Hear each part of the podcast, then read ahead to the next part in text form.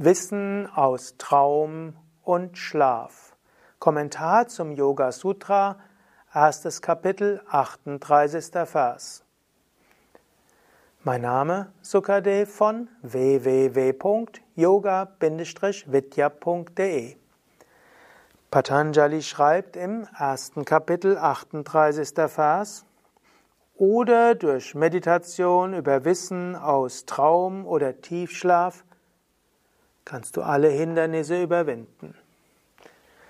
Wir sind bei einem Vers vom Yoga Sutra, der im Kontext steht mit den Versen, wo Patanjali Tipps gibt, wie du über Hindernisse hinauswachsen kannst.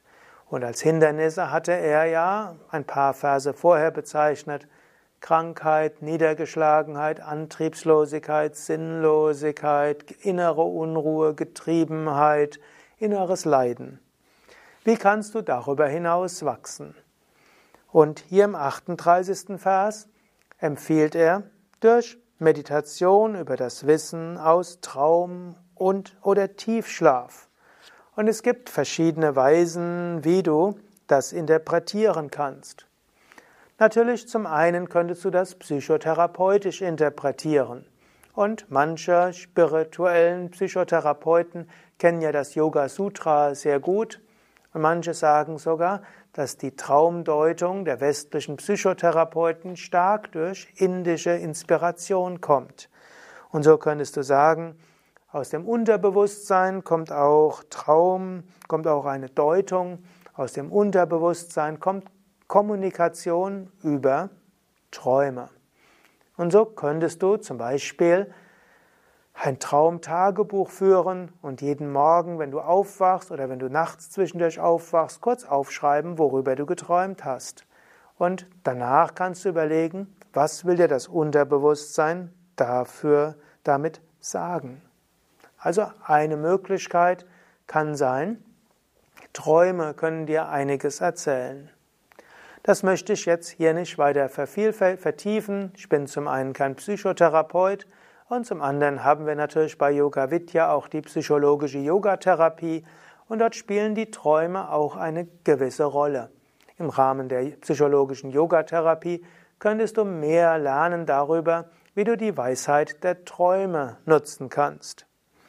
Eine zweite Möglichkeit wäre, manchmal gibt es wunderschöne und machtvolle Träume. Es kann passieren, dass gerade wenn es dir nicht gut geht, du plötzlich einen wunderschönen Traum hast. Ich habe immer wieder Träume von Swami Shivananda, immer wieder Träume von Swami Vishnudevananda, zum Teil auch von anderen Heiligen oder von Engeln. Ich träume auch immer wieder von Jesus. Und wenn ich solche Träume habe, dann habe ich immer die wunderbarsten Meditationen danach. Und letztlich kann ich auch darauf vertrauen.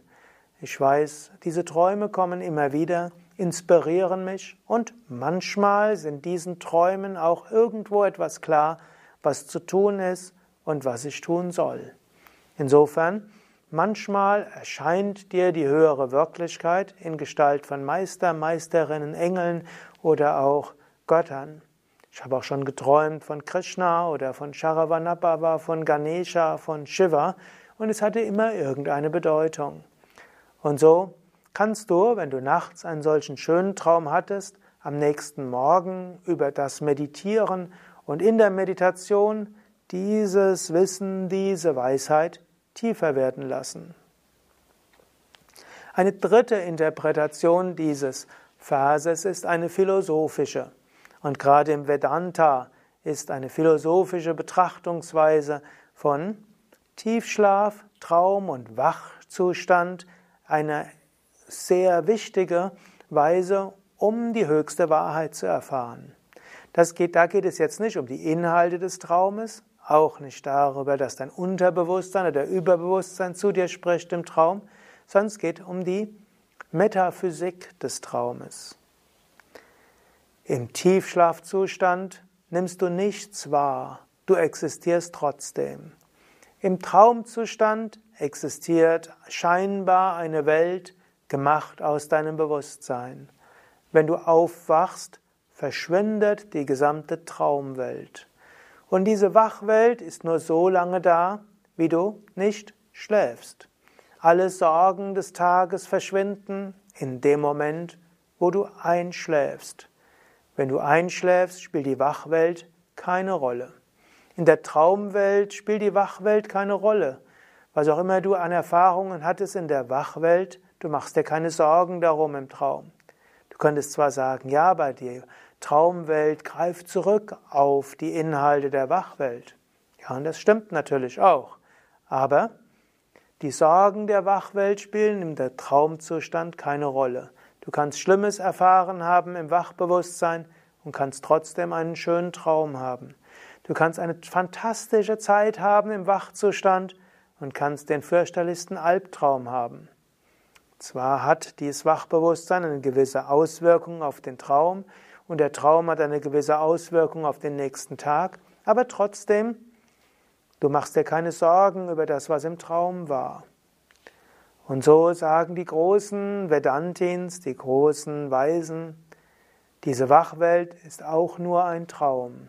Es gibt Turiya, den vierten Gemütszustand. Du wirst irgendwann aufwachen aus dieser Traumwelt und du wirst aufwachen in die reine Wirklichkeit. Du bist nicht der Körper und nicht die Psyche. Und diese Welt, wie wir sie hier erleben, existiert nicht so, wie wir sie erleben. So wie der ganze Traum nur aus dem Bewusstsein des Träumenden besteht, so besteht diese ganze Welt nur aus dem Bewusstsein des Träumenden. Und dieser Träumende ist letztlich Gott. Du könntest ihn als Brahma bezeichnen, Schöpfer, oder als die göttliche Mutter, oder wie auch immer du es ausdrücken willst. Im Traum selbst identifizierst du dich mit einem Traumwesen, aber auch alle anderen im Traum hast du selbst erzeugt. Du bist in der einen Gestalt, durch den du alles siehst, aber du bist auch in allen anderen, die du wahrnimmst und die dich sehen. Und du bist auch die ganze Welt des Traumes. Aber im Moment, wo du aufwachst, erkennst du, ah, es war nur ein Traum. Und so, wenn du in irgendwelchen Hindernissen bist, kannst du dir bewusst machen, diese Welt ist nur ein Traum. Du bist das unsterbliche Selbst. Im Moment, wo du einschläfst, sind die Sorgen dieser Welt vergessen und spätestens im Moment des Tiefschlafs sind die Sorgen aller Träume und des Wachbewusstseins vergessen. Wenn du aus dem Tiefschlaf aufwachst, bist du regeneriert und voller Kraft im Wachbewusstsein, was zeigt, die Weltenlosigkeit regeneriert am besten. Und das Überbewusstsein ist im Grunde wie Tiefschlaf bei voller Bewusstheit. Keine Welt, keine Unterscheidung von Ich und Du, keine Unterscheidung von der andere und ich, die Welt und ich, keine Gemütszustände, kein Körper, keine Psyche, kein Leiden. Reine Bewusstheit, Unendlichkeit, Sat, Bewusstheit, Chit, reine Freude, Ananda. Das kannst du dir bewusst machen. Und du kannst meditieren und nachdenken über dieses Wissen aus Traum und Tiefschlaf und deshalb diese Welt relativieren. Eine weitere Interpretation dieses Verses ist eine praktische. Du kannst nämlich sagen, Gemütszustand am nächsten Tag hängt etwas auch ab vom Schlaf. Und du könntest auch die Kraft des Unterbewusstseins nutzen, um am nächsten Tag dich besser zu fühlen. Du kannst zum Beispiel abends, bevor du einschläfst, erstmal sagen, ich werde nichts essen, zwei bis drei Stunden vor dem Schlafen. Essen vor dem Schlafen führt oft zu weniger guter Regeneration und manchmal auch zu Albträumen im Schlaf. Also ist eine gute Gewohnheit, zwei bis drei Stunden vor dem Schlafen gehen, nichts zu essen, wenn irgend möglich. Und letztlich auch 90 Minuten vor dem Einschlafen entweder nichts zu trinken oder nicht mehr als ein halbes Glas Wasser. Wenn du mehr als ein halbes Glas Wasser vor dem Einschlafen trinkst, dann wirst du nochmal auf die Toilette müssen während der Nacht oder die Blase wird irgendwo einen Druck haben und auch das kann die Schlafqualität reduzieren. So ist es gut, 90 Minuten vor dem Schlafengehen entweder nichts mehr zu trinken oder maximal ein 0,1 Liter, also 100 Gramm, also ein ganz kleines Gläschen Wasser zu trinken. Dann 60 Minuten vor dem Einschlafen auf keinen Bildschirm mehr zu schauen. Es gibt tatsächlich eine umfangreiche äh, empirische Studienlage, die zeigt, wenn Menschen 30 bis 60 Minuten vor dem Einschlafen Fernseh schauen, Smartphone anschauen, Tablet anschauen, dass der Schlaf nicht so gut ist und sie am nächsten Morgen sich nicht so gut fühlen, der nächste Tag nicht so gut fühlen. Gut, vielleicht siehst du mich jetzt gerade vorm Schlafengehen auf deinem Smartphone. Eventuell wäre es gut, also hören ist okay, anschauen ist nicht so okay. Dieses Flimmern eines Bildschirms ist etwas, was irgendwas macht, was die Schlafqualität beeindruckt. Also, wenn du was Spirituelles hören willst vor dem Schlafen, vielleicht nicht das Video, vielleicht einfach nur hören. Es gibt ja auch all diese Vorträge als Podcast, als Audio. Und natürlich, selbst wenn du es auf YouTube siehst, musst du ja nicht ständig auf den Bildschirm schauen. Das Weitere ist, bevor du dich zum Schlafen hinlegst, ist es gut, etwas Spirituelles zu machen. Zum Beispiel zu meditieren, ein Gebet sprechen, Mantras rezitieren, laut oder geistig, oder auch Kirtan anzuhören, also nicht sehen, Kirtan-Videos, sondern anhören oder auch in einem spirituellen Buch zu lesen. Irgendetwas davon. Irgendetwas, was dein Geist erhebt. Dann, wenn du dich hinlegst, dann kannst du auch wieder erst ein Mantra wiederholen, vielleicht ein Gebet sprechen und dann könntest du auch eine Frage an dein Unterbewusstsein stellen. Du könntest dein Unterbewusstsein sagen, liebes Unterbewusstsein, ich bin in der in der Situation, bitte sage mir bis Freitag, was ich tun soll. Oder, das nächste halte ich für noch besser, sprich zu Gott, sprich ein Gebet und sage, oh Gott, ich bin in der in der Lage, ich weiß nicht, was ich tun soll, ich weiß nicht, wie ich rauskommen soll, oder ich stehe vor der in der Entscheidung. Bitte sage mir bis dann und dann, was ich tun soll. Sprich so zu Gott oder zum Meister. Ich wende mich dann gerne an Swami Shivananda und frage ihn. Oder wende dich an dein Unter- oder Überbewusstsein, je nachdem, was du willst. Gut, davor könntest du auch noch sagen, bitte liebes Unterbewusstsein, lass mich in fünf Minuten einschlafen. Bitte liebes Unterbewusstsein, lass mich in fünf Minuten einschlafen. Bitte liebes Unterbewusstsein, Lass mich morgen um 5.15 Uhr aufwachen. Bitte, liebes Unterbewusstsein, lass mich morgen um 5.15 Uhr aufwachen. Und wenn ich aufwache, werde ich voller Kraft und Energie sein. Und wenn ich aufwache, werde ich voller Kraft und Energie sein. Sprich solche Affirmationen, eben alle drei. Affirmation zum Einschlafen, Affirmation zum Aufwachen, Affirmation zum Gemütszustand beim Aufwachen.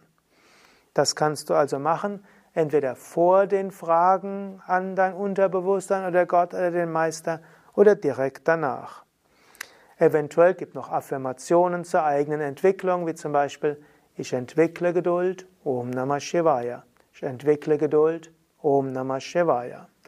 Wenn du das gemacht hast, danach verbringe die nächsten Minuten entweder mit einer tiefen Entspannung oder ein Mantra. Wiederhole ein Mantra oder eine tiefen Entspannungstechnik und dann wirst du typischerweise in den, innerhalb der Zeit einschlafen, die du dir vorher gesetzt hast. Wenn du dann am nächsten Morgen aufwachst, dann wiederhole Affirmationen wie zum Beispiel Ich bin voller Kraft und Energie, mir geht es gut, ich freue mich auf den heutigen Tag. Ich bin voller Kraft und Energie, mir geht es gut, ich freue mich auf den weiteren Tag. Eventuell horche in dich hinein, ob eine Antwort gekommen ist auf die Frage, die du deinem Unterbewusstsein oder Überbewusstsein oder Gott oder dem Meister gestellt hast. Vielleicht ist die Antwort da, vielleicht auch nicht. Wenn sie nicht da ist, dann stelle nochmals diese Frage und vielleicht kommt ja im Laufe des Tages oder am nächsten Tag die Antwort. Und dann beginne den weiteren Tag mit spirituellen Praktiken. Indem du den Tag auf diese Weise mit spirituellen Praktiken beginnst, hat der Tag einen schönen Beginn und einen guten Verlauf. Ja, das sind so einige Tipps zu diesem Vers, der recht kurz ist, wo er eben sagt, Swapna Nidra Jnana Lambanam, was heißt